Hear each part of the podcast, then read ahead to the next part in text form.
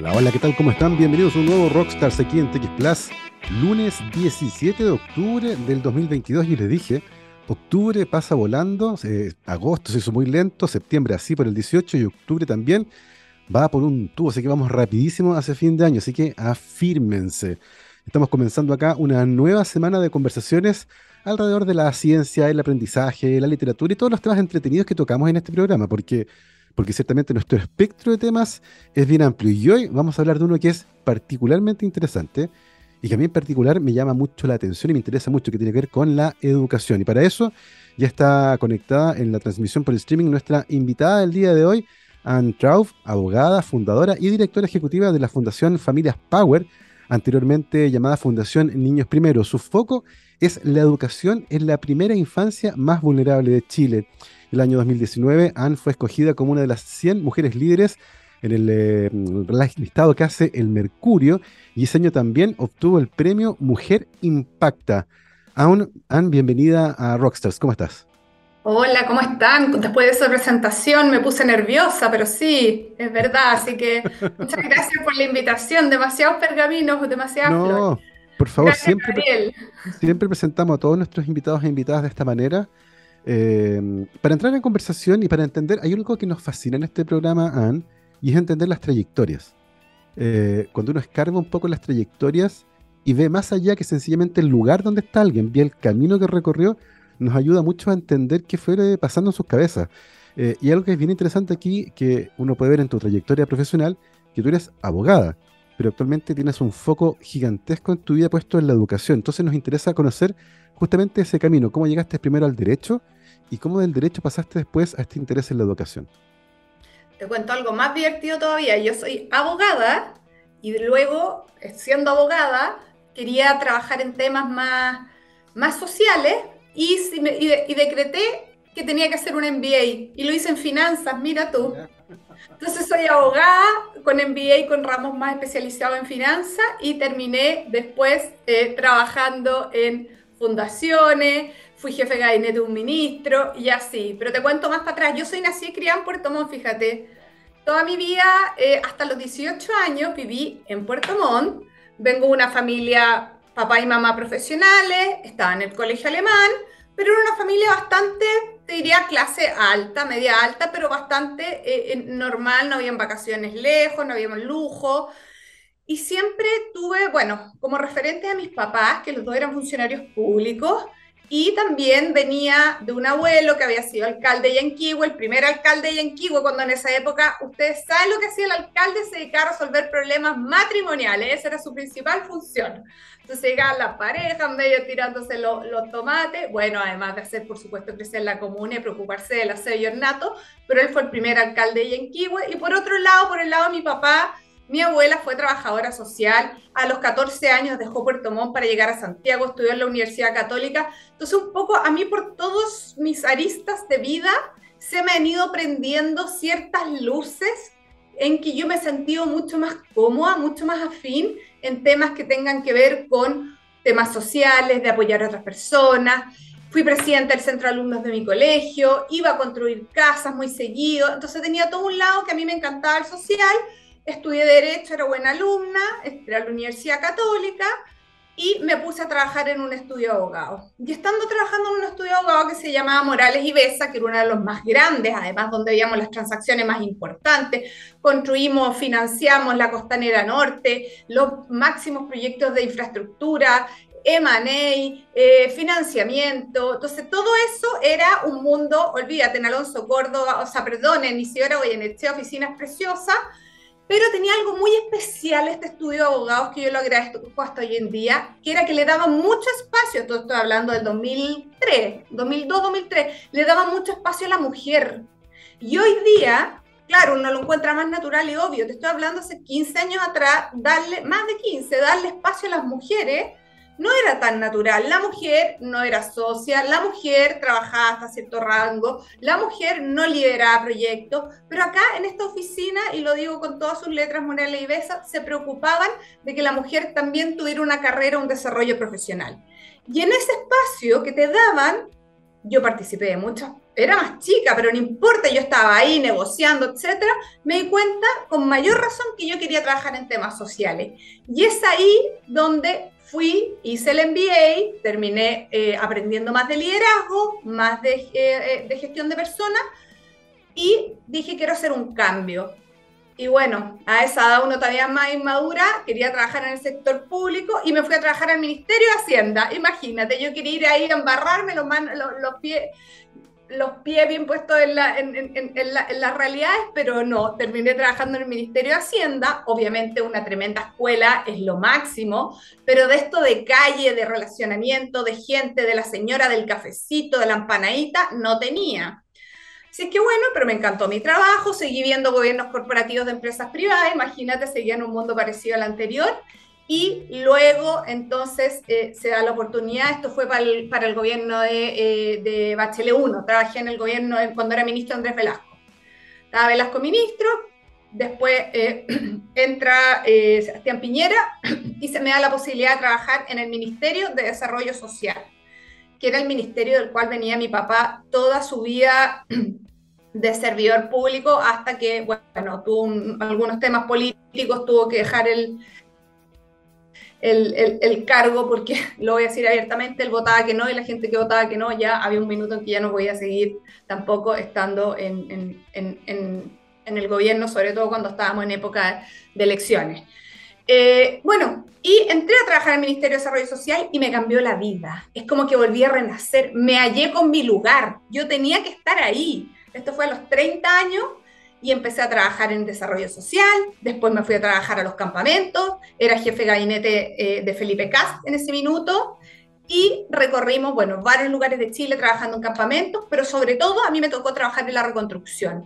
Y esto es lo que marca mi vida. Yo trabajé en la reconstrucción con la señora que les tenían que entregar su casa, tenían que irse a su solución habitacional y teníamos que ayudarla, por supuesto, a que su proyecto habitacional sea el, el, el, que se iba a sus amigos, sus vecinos, etcétera.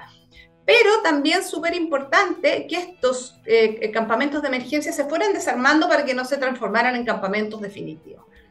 Y ahí me tomé todos los cafés de mi vida, estuve con todas las señoras, me hice amiga todas las dirigentes, todo lo, lo, lo, la, las eh, que a mí me encantan, además Puerto Montina, imagínate.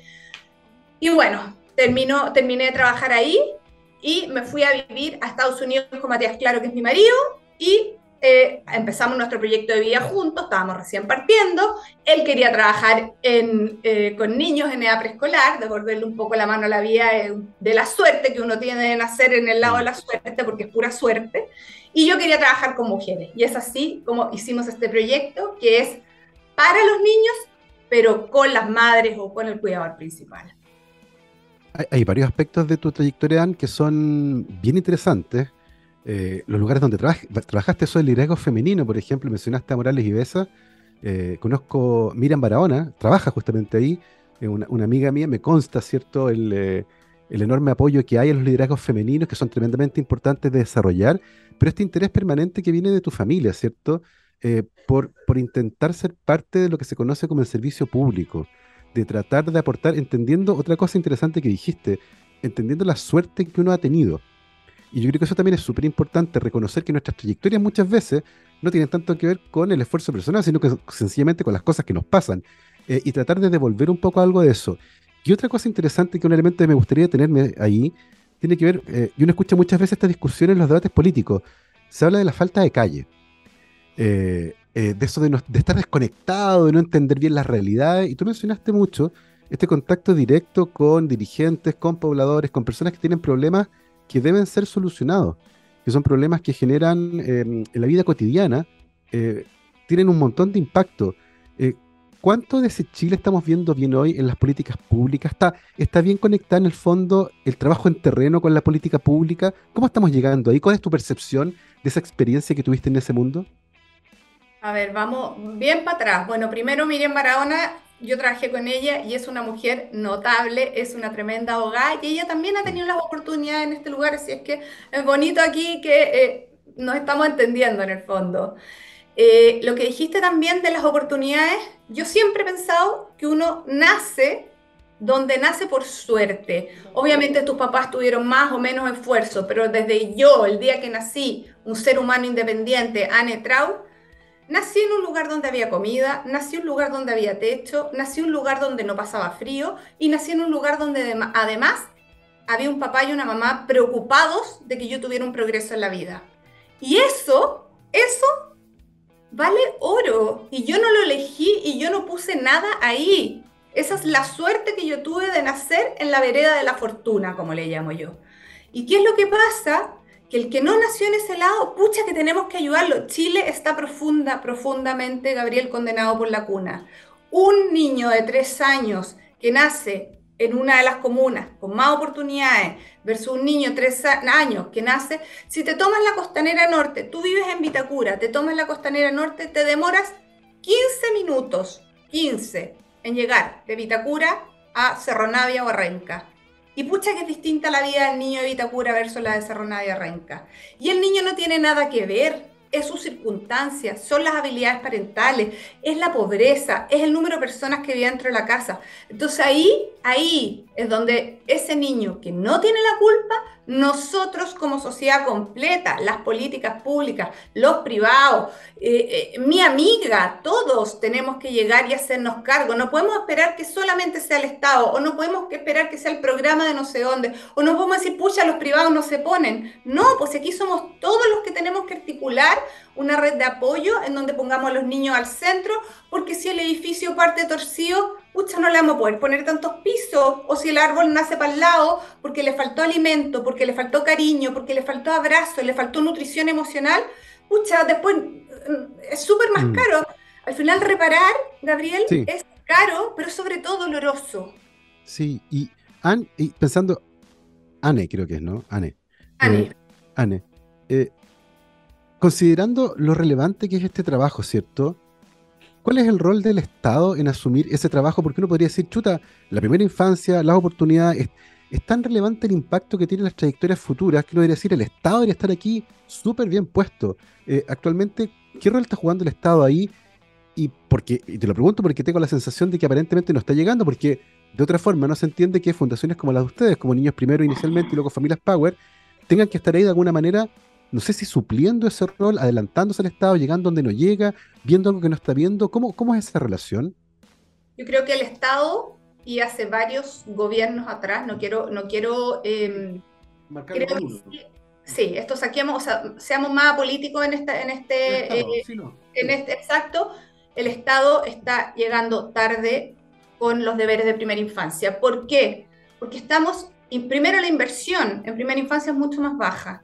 Segundo, hoy día, o sea, tú vas, yo voy a las casas y en las casas no los están llevando necesariamente los controles de salud, no se están poniendo al día los controles dentales y lo más grave de todo es que no mandan a los niños al colegio ni al jardín infantil hasta primero básico. Y aquí falta un rol del Estado de promotor, de... A ver, el Estado debiera estar, pero como, como así como, como disfrazado Capitán América cuidando a los niños, ¿cachai? Y eso es lo que hoy día no está pasando. Anne, ¿y sabemos por qué ocurre aquello? Todo lo que te mencionaste de llegar tarde, no ir al dentista, llegar tarde al colegio, ¿sabemos por qué ocurre? Es que, ¿sabes qué? Eh, controlar, estar, en, eh, estar ahí y ver niño por niño qué es lo que está pasando, es trabajo, son recursos, y la verdad es que pierden los teléfonos, no tienen en los centros de salud, no tienen actualizado, por ejemplo, los números de teléfono. Claro, los tienen actualizados de los niños que sí van, pero los niños que no van, que son justamente los que están fuera del sistema, esos, del, esos de la cola, del 10% más vulnerable, 10% más pobre, no están y no van y quedan necesariamente fuera del sistema. No van al, al, al kinder y a pre-kinder. El año pasado tuvimos una discusión tremenda respecto al kinder obligatorio, en que fue un tema completamente político. Había pasado eh, la Cámara de Diputados con aprobación unánime de que se requería el kinder obligatorio. Mm. Y llegó al Senado y se complejizó porque era un proyecto de Piñera, lo estaba gestionando el, ministro Figueroa, y ahí se enredó por temas que además que no estaban bien. Después mm. le preguntaron al actual presidente por qué, y el actual presidente eh, no sabía los argumentos, no los tenía claros, y fue al final un tema que se politizó. ¿Y qué pasa? Que no te creen, te dicen, pero ¿cómo los niños no van a kinder? Los mismos políticos, ¿cómo no van a kinder? Claro, porque todos los hijos de los senadores y de los van. van, obvio que van, pues si están, es, es otro nivel mm. cultural y social. Entonces, ¿qué es lo que pasa con los niños en contextos más vulnerables? Están invisibilizados. Mm. Y eso es cierto. ¿Y qué es lo que pasa con la pobreza también? ¿Qué pasa en un hogar monoparental? Que esa familia lo más probable es que sea pobre, porque el ingreso de una mujer se tiene que distribuir entre todos esos niños.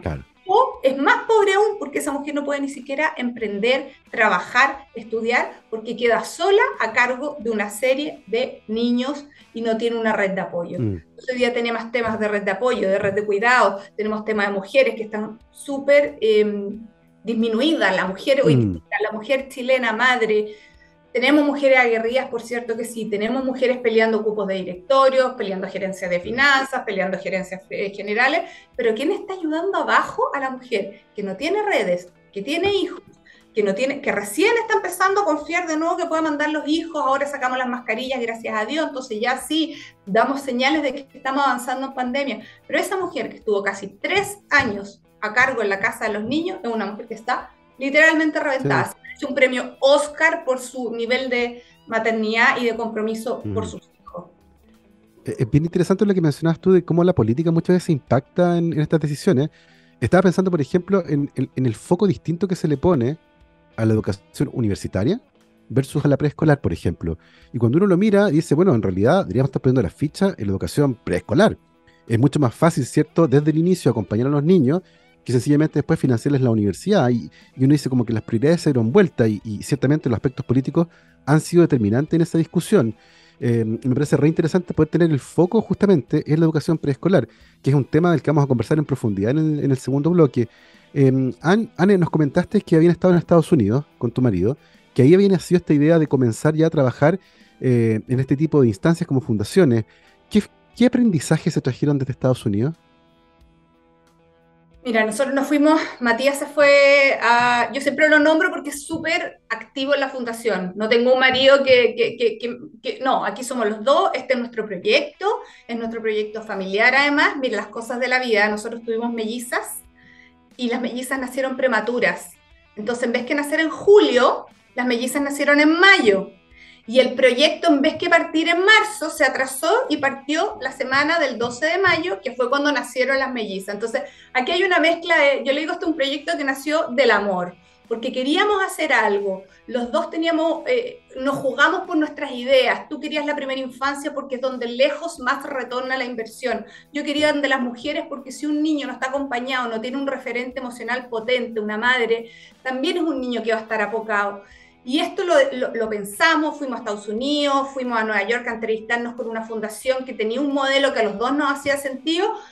Lo logramos, volvimos a Chile y nacieron las mellizas y la fundación la misma semana. Imagínate cómo lo va a ser maravilloso. O sea, algo que tenía que pasar en marzo y, otro, y la niñita que tenían que llegar en, en julio, estuvimos ahí. Mi hija, una de las dos, pesó un kilo, estuvo hospitalizada dos meses. Era así una guaguita de un kilo chiquitita. Una de las dos estaba con mucho más problemas, por eso que me la sacaron de urgencia. Pero tú, tú ves cómo nuestro, bueno, Matías tenía más herramientas porque ya tenía cinco hijos de antes, yo no, no sabía ni, ni tomar una guagua. Eh, pero tú ves cómo el, el, el, el estar ahí, el darle cariño a esa guaguita. Todos los días, hijita, vamos, vamos que se puede, yo me voy a sacar leche, y te voy a dar toda la leche que pueda, voy a poner, o sea, ese amor incondicional que sentimos los dos y que nos jugamos por la Sofía, obviamente estábamos en un buen lugar, pero hay un tema de, de, parentalidad, de, de, echarle para adelante, de ir generando el vínculo, hizo que esa niñita pasara el tiempo y siempre estuviera mejor. Obviamente para nosotros fue súper angustiante, tú no sabes qué es lo que va a pasar mañana con tu hijo pero todos los exámenes iban para bien, ella iba para bien, era, era como que todo iba. Entonces, entendí tan, tanto que lo que yo, el programa que habíamos buscado con Matías el año anterior, lo pusimos en práctica con nuestra hija desde el minuto cero. Y eso eh, te enseña a, a, como un poco transmitirle a la gente que pase lo que pase con tu hijo, tú tienes que darle todas las seguridades, toda la certeza de que si se echa para atrás, este colchoncito de afectos que se llama mamá, que se llama papá, que se llama abuela, alguien, uno, es el que te va a permitir volar lo más lejos que tus sueños se lo propongan. Tal cual, me acordé, es imposible no acordarse de tu relato, eh, y de la importancia de, ese acompañamiento temprano de esos cerebros pequeñitos, ¿cierto? Em, es imposible no acordarse de lo que pasó en Rumania durante el gobierno de Ceausescu con los orfanatos. Cuando se, cuando se prohíbe el aborto y se llenan los orfanatos de niños que los padres no podían mantener y el Estado los abandona ahí. Y, y el mundo occidental descubre en un momento estos orfanatos llenos de niños y los investigadores cuentan que cuando llegaron, lo que más les sorprendió es que los niños ni siquiera lloraban, porque habían aprendido que con llorar no sacaban nada, y el estudio de esos cerebros con el paso del tiempo mostró el enorme impacto en la estructura y funcionamiento del cerebro que la desatención les generó. Eh, y ha sido un experimento terrible, un experimento natural terrible, que muestra el impacto que tiene el cuidado del cerebro durante la primera infancia para el desarrollo cognitivo posterior. Eh, Anne, cuéntanos un poco a partir de, la Fundación Niños Primero, de, la idea que incuba en Estados Unidos de traerla a Chile, finalmente cómo nace la Fundación Familias Power y cuál es el espíritu que tiene esta fundación. Mira, qué buena tu pregunta, porque sé, y, lo que tú estás contando eh, eh, de, Rumania es muy cierto. Al final, cuando es un niño que está tan dañado emocionalmente, ni lloran, porque el niño ya desarrolló un instinto de ni siquiera molestar. Llorar es molestar. Entonces, eh, y eso hace que estas conexiones que se van produciendo, sobre todo hasta los seis años de vida, el cerebro se construye mayormente la arquitectura cerebral hasta los seis años.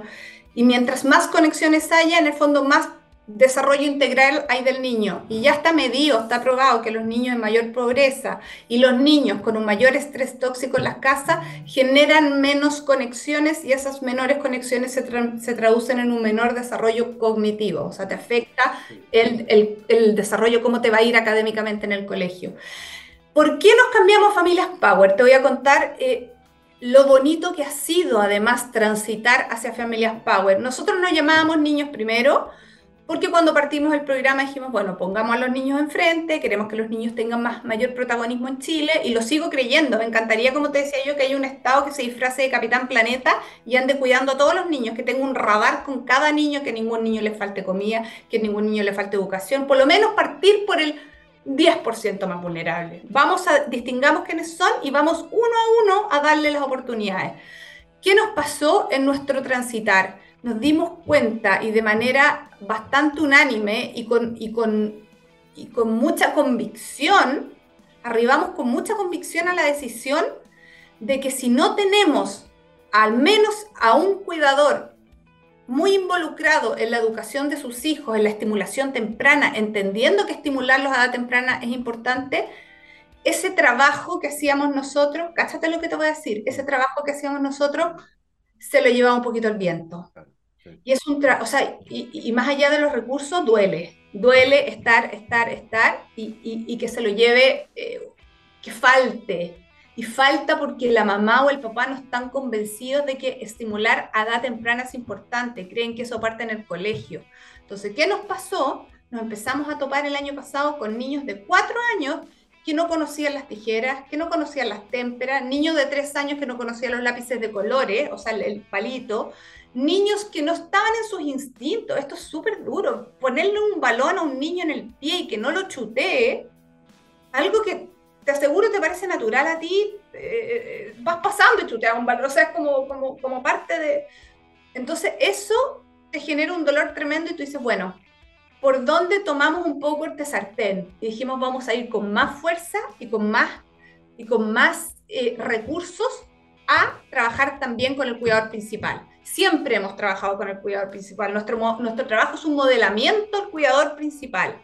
Pero el cuidador principal de repente que no voy a ir a lavar los platos, que voy a estar un rato jugando con los otros niños. Entonces ahora le metimos, te diría que tres componentes especiales. El primero es que una vez al mes juntamos a todas nuestras familias en lugares comunes a trabajar temas atingentes a los niños.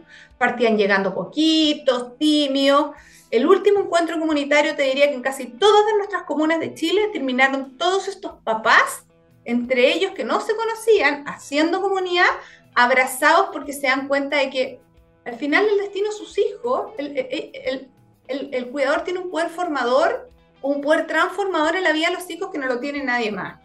Lo segundo que hicimos, que es súper importante, que a las mamás que entendieron justamente el poder transformador que tienen sus hijos, las estamos ahora entrenando en liderazgo, en liderazgo comunitario, en, temas de salud financiera, en temas más, ya más importantes de educación, de la importancia de la asistencia al, al jardín infantil, etcétera, para que ellas, a partir del próximo año, sean ellas las que impartan también talleres en su comunidad y contra un pago. Entonces, queremos hacer para escalar y para eh, darle real sentido a lo que estamos haciendo, tú necesitas involucrarlas también, no solo desde que fueron beneficiarias, sino que son actoras hoy día protagonistas y que ellas son las embajadoras, que ellas tienen el, el deber, el poder de seguir haciendo que este proyecto vaya generando sus efectos en otros, este, este, este como yo le llamo yo, efecto burbuja, no los vamos a lograr solo. O lo logramos con el Estado o lo logramos articulando vecinos y que los vecinos se muevan y que lleven el mensaje. Aparte que el liderazgo positivo hoy día a nivel de comunidad se necesita mucho. Estamos viviendo momentos muy de mucho roce, mucho, mucha violencia. Entonces generar personas que promuevan y, y, gracias a Dios la infancia es un tema transversal, entonces ojalá la promovamos con la gente. Sí, absolutamente de acuerdo. Eh, es interesante el cambio de foco, eh, de cómo optimizar un poco el trabajo y el esfuerzo para que no se diluya, para que no se pierda en el tiempo, y de esa manera generar un mayor impacto en quienes más a ustedes les interesan, que son niñas, niños y sus familias, por supuesto. Es tremendamente interesante y a la vuelta de esta pausa musical vamos a seguir conversando con nuestra invitada de hoy, Anne Trauf, em, parte, ¿cierto?, fundadora y directora ejecutiva de la Fundación eh, Familias Power, eh, pero vamos a aterrizar la conversación sobre un dato que es particularmente interesante. Cuatro de cada diez niños en Chile no alcanza un ambiente lingüístico adecuado para un saludable desarrollo del cerebro y eso tiene un impacto gigantesco en las trayectorias futuras. Así que de eso eh, y del trabajo que está haciendo, por supuesto, la Fundación, vamos a seguir conversando después de esta pausa musical. Mi querido Gabriel, vamos a escuchar a The Clash. Esto se llama The Magnificent Seven. Nosotros vamos y volvemos. 12 con 34, eh, estamos de vuelta aquí en Rockstar de TX Plus. Recuerden que nos pueden seguir en todas las redes sociales, donde nos encuentran como arroba TX Plus, TXSPLUS. Y hoy estamos conversando con Anne Trauf, abogada, fundadora y directora ejecutiva de la Fundación Familias Power. Es una conversación tremendamente entretenida sobre la primera infancia. Y Anne, para comenzar esta segunda parte de la conversación, me gustaría partir con ese dato que mencioné al final del primer bloque 4 de cada 10 niños en Chile no alcanzan un ambiente lingüístico adecuado para un saludable desarrollo del cerebro. Me gustaría saber, eh, Anne, eh, cómo se hizo este estudio y qué se entiende por un ambiente lingüístico adecuado. Te respondo ambas preguntas y es cierto, 4 de 10 niños no llegaron al, estándar mínimo, por decirlo así. 4 de 10 es un 40%, estamos hablando de un de una cifra alta. Y ojo, que este estudio se hizo a través de Socky Play, que son un laboratorio de investigación en Chile externo, pero nosotros ya hicimos internamente con nuestros equipos entre marzo y abril también una investigación en que los resultados andaban bastante parecidos. O sea, esto, este resultado que fue a través de una investigación externa, en que se contrató gracias a un fondo de Colunga Transforma. El fondo Colunga Transforma nos permitió hacer esta medición. Eh, nosotros ya lo veníamos, o sea, no hay nada, nada que nos llame la atención, nos duele el alma, pero, pero estamos. Claro, ¿cómo se hizo y qué significa? Primero, ¿cómo se hizo? Se hizo con una tecnología que se trajo a Estados Unidos y es primera vez que se aplica en América Latina esta tecnología en un programa que se esté ejecutando. ¿Cuál es la tecnología? Se trata de, voy a mostrar, es como que me pusieran esta polerita y acá tuviera un, un, un, un bolsillito. Entonces es una mini plaquita, una mini plaquita que lo que hace es Primero, se le pone al niño durante 16 horas, dos, días seguidos. Entonces el niño anda con su delantalcito que tiene esta plaquita muy pequeña que no se cae porque tiene un velcro, imagínate acá. Y, este, y esta plaquita eh, hace varias cosas, pero lo más importante, bueno, primero es un contador de palabras. Entonces te cuenta las palabras que el niño escuchó, pero también las palabras que el niño pronunció.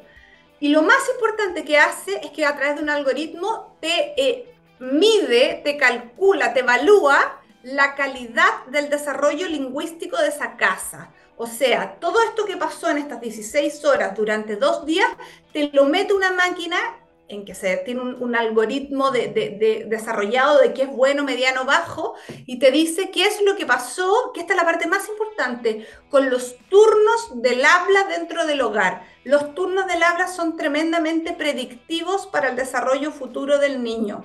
A un niño que nadie le habla o un niño que nadie le introduce conversaciones, es un niño que va a tener mucho menos oportunidades de aprender en el tiempo y su desarrollo cognitivo o su desarrollo integral en general se va a ver disminuido. ¿Qué es lo que encontramos que es súper, o sea, o sea, es antiintuitivo? Los niños donde hay más personas viviendo en la casa tuvieron peores resultados entonces tú me dirías, Anne, pero ¿cómo? Si, si hay mucha más gente. Claro, pero es que no le están hablando al niño. Hay conversaciones que pasan por acá, por allá, etcétera, pero el niño no alcanza a involucrarse, no alcanza a ser parte, y lo más probable es que es un niño que come un horario distinto, que come en un lugar distinto. ¿Cachai? Le pone o la mesa, el pellejo, como nos decían en nuestra época, ¿se acuerdan que uno, primero los grandes, después los niños? Bueno, Aquí, eso que uno lo trata de evitar en sus hijos y darle su espacio y que estén dando vuelta con los adultos y que se tome en el mismo vaso que uno, que, y si se cae no importa, se limpia y seguimos, bueno, esto todavía en ciertos contextos está eh, metido. Entonces los niños donde hay mayor cantidad de personas adultas o mayor cantidad de personas habitando el hogar, son justamente niños que hablan menos, que se relacionan menos, que tienen menos motricidad desarrollada, porque al final son niños que los aislados. ponen un poquito, claro, están más aislados y tratan de resolver solos sus necesidades. Es un poco lo que decías tú con el ejemplo. Y nosotros fíjate que estamos trabajando con niños que son de eh, mejor niñez, mejor niñez es lo que era antes del Sename, mm.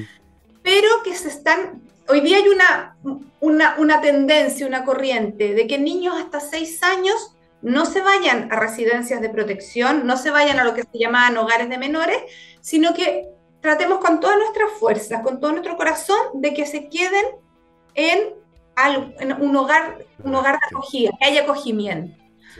Ahora, ¿quién está haciendo el acogimiento en general? Por son niños que hay una sentencia. El tribunal dijo este niño no puede seguir con su papá biológico o su familia nuclear, sino que tiene que salir de ahí por una grave vulneración de derechos. El tribunal acreditó que había una grave vulneración de derechos, pero no queremos que se vaya a un hogar de menores, como se decía antes, ahora residencia y protección. Entonces, ¿dónde se van? Donde los abuelos. Ese es el principal lugar donde llegan los niños para que no se institucionalicen. ¿Qué pasa con estos abuelos? Estos abuelos no tienen más herramientas que las que tienen los papás biológicos. No hay más, no es más. Son parecidamente pobres también. La pobreza en los niños que tienen, que se van a, acogimiento familiar está en el 45% versus la pobreza en los niños que más o menos andan el 15. Entonces, se mezcla un factor de pobreza, se mezcla un factor de, eh, eh, de, que no hay herramientas parentales y se mezcla mucha droga y alcohol. Eso es terrible. Entonces, esos abuelos, en lo que sí se diferencian de sus hijos de, es que no hay consumo de droga y alcohol y por lo tanto el niño llega ahí, pero son hogares en que no, no, no están preparados para recibir niños. Entonces, un tremendo trabajo ahí también de trabajar con esa abuela, con herramientas de parentalidad, con vinculación, explicarle que los niños tienen que correr, tienen que suciarse, tienen que caerse, mm. eh, y, que, y que al final ella va a tomar este cuidado y va a tomar este cuidado para evitar que el mm. niño llegue a una residencia. Es súper bonito. La verdad es que eh, estás trabajando con, con, con, niños que tienen mucho, traen mucho dolor. Entonces, eh, es bien interesante lo que nos contabas del estudio. Me acordé cuando yo era chico, eh, que nos decían, cuando los adultos hablan, los chicos se callan. Y uno no podía hablar en la mesa con los adultos, era como segregado. Eh, eso ha cambiado ciertamente y uno incorpora hoy a los niños, les pregunta su opinión, conversa, pero eso no ocurre en todos los hogares. Y está claro a partir de este estudio que en un 40% de los hogares no es así, lo que es terrible porque tiene un montón de impacto. en ese sentido, Anne, ¿qué hacemos con estos datos? Eh, entiendo que hay un apoyo, por ejemplo, a aquellas familias que pueden hacerse cargo de los niños, como los abuelos, por ejemplo, pero eh, desde la fundación, por ejemplo, ¿qué tipo de cosas se pueden hacer para tratar de subsanar o, hacer, hacernos cargo eh, de este dato, de que el 40% de los niños no tiene un ambiente lingüístico adecuado? Mira, nosotros, está ese estudio y el nuestro, y apenas sacamos nuestro estudio, hicimos lo que nosotros le llamamos un plan de intervención. Entonces, aunque sean 1.700 niños, estamos trabajando con 1.700 niños de una manera lo más personalizada posible en cuanto a, cubrir necesidades. O sea, si el niño salió descendido en motricidad fina, estamos en la motricidad fina. Si el niño salió descendido en resolución de problemas, le ponemos más foco a la resolución de problemas.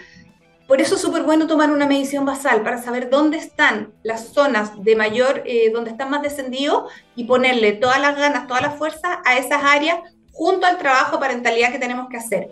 Ahora vamos a ver qué pasa con los test de salida. Si los test de salida muestran mejores resultados, claramente nuestra intervención está cumpliendo un rol importante.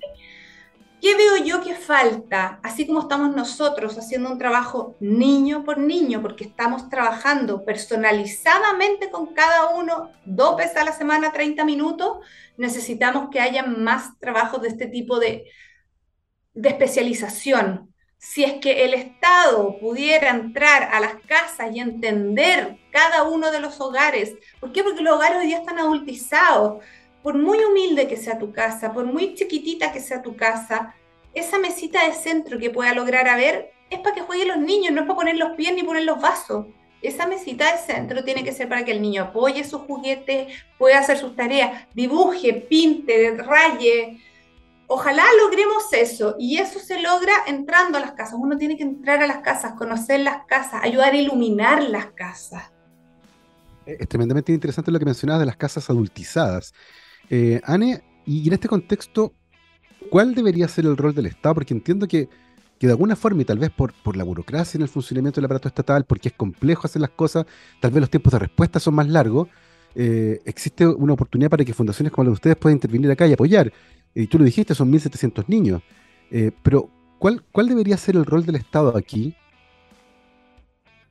A ver, yo, yo veo varios roles. El primero, creo que el Chile crece contigo que es un tremendo programa que se creó en el gobierno de Bachelet, que lo que busca es ser un sistema integral de protección a la infancia, o sea, que estén los niños al centro y haya un, todo el sector, subsector que rodea a la infancia esté preocupado por los niños, eso hoy día no ocurre. Eh, tiene un foco muy de salud, lo creó la presidenta Bachelet, doctora, se entiende, pero no sé si hay un tema medio político o qué, pero que todos los ministerios sectoriales deberían ponerse a disposición de este programa y entender, o sea, si estamos, por ejemplo, con un niño en familia acogida, que sus papás no se pueden acercar porque hay vulneración de derechos, y el niño llega uno a una casa donde no hay una cama para él, debería haber una cama, habitabilidad, cama para el, niño no puede compartir cama, son, que un niño esté compartiendo cama con el primo de no es hay zonas de mucho riesgo dentro de eso.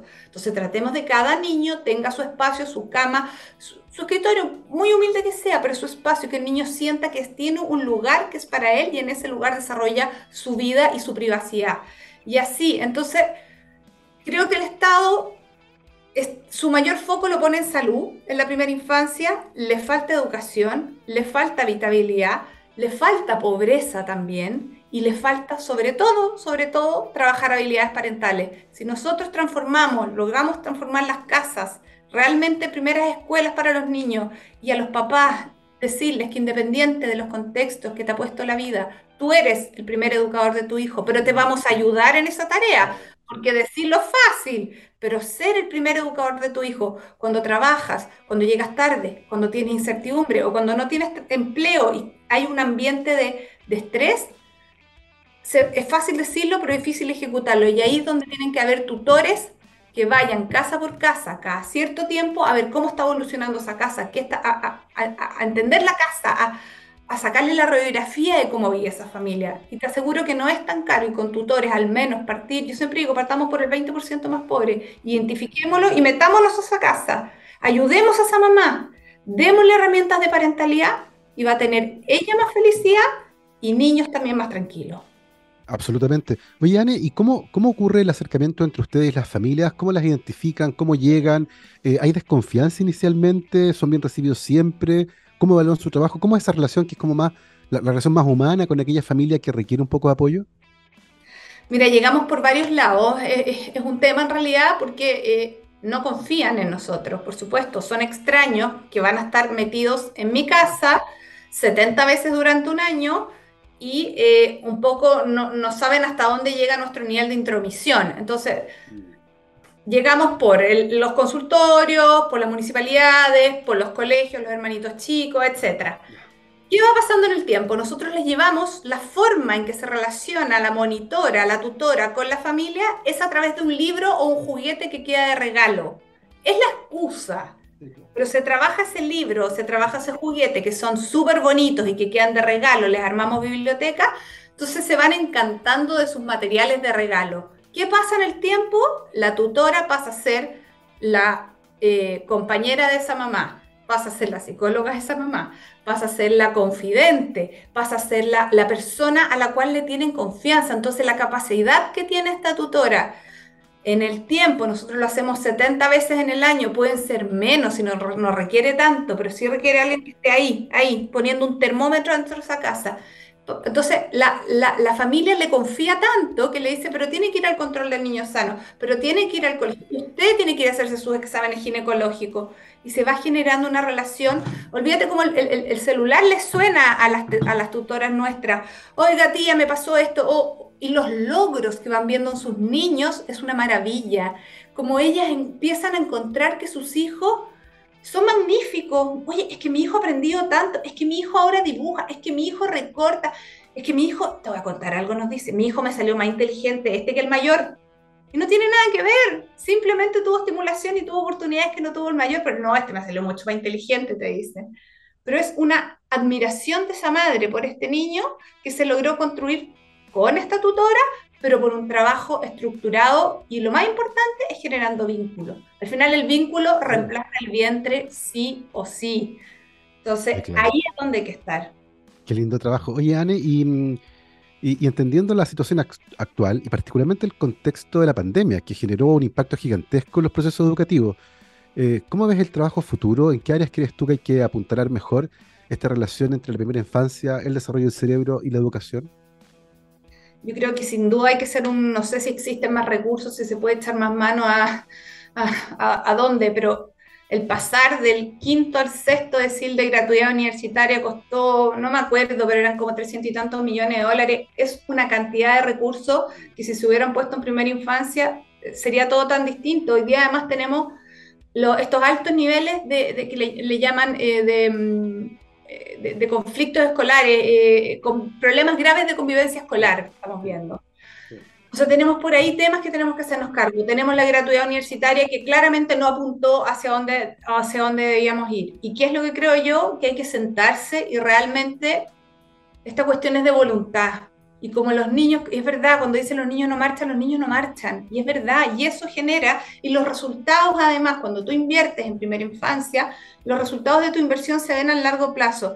Y, pareciera que las autoridades no están disponibles a esperar ese largo plazo porque los créditos se los van a ir llevando otros. Entonces, me parece que es el momento ya de decirse que saquemos la política, eh, saquemos dónde, quién se, quién se gana los reconocimientos y hagamos algo nacional por los niños. Si nosotros hacemos algo por los niños, es tanto lo que se va a arreglar el país. Mira, desde temas de, no sé, hablamos de la convivencia escolar. ¿Y cómo le vamos a pedir a un niño que no esté viviendo momentos de violencia entre el colegio si Ve en la tele violencia, ve en la calle violencia, vamos al estadio y hay violencia, hay conciertos y hay violencia, tu casa sufre violencia, la gente maneja con violencia. Entonces, estamos, al final, tus hijos te juzgarán por tus actos y no por tus bichos. Y estamos viviendo eso. Entonces, no le pidamos a los niños algo que ninguno de los adultos, y es muy generalizado, lo estamos cumpliendo. Estamos todos eh, eh, desde, desde, el nivel de violencia en las casas, en las calles. Ayer de nuevo una señora en, una, en, una, costanera, con los niños la sacaron del auto, con sus hijos. No puede ser, no puede ser. Entonces tenemos niveles altos de impunidad, tenemos también eh, colegios que prefieren cerrar las puertas y, no, y no acortar jornadas versus tomar los temas. Tenemos familias que de verdad tienen que ser los primeros educadores y tenemos toda una sociedad nosotros que tenemos que ser un poquito más amables y humanos los unos con los otros. Yo creo que la cohesión social hoy día es la palabra que viene, lo que necesitamos, lo que tú dijiste en antes que no te lo contesté o nos fuimos por otro lado, pero la desconexión que existe entre los unos y los otros es cierta. La desconexión política es brutal.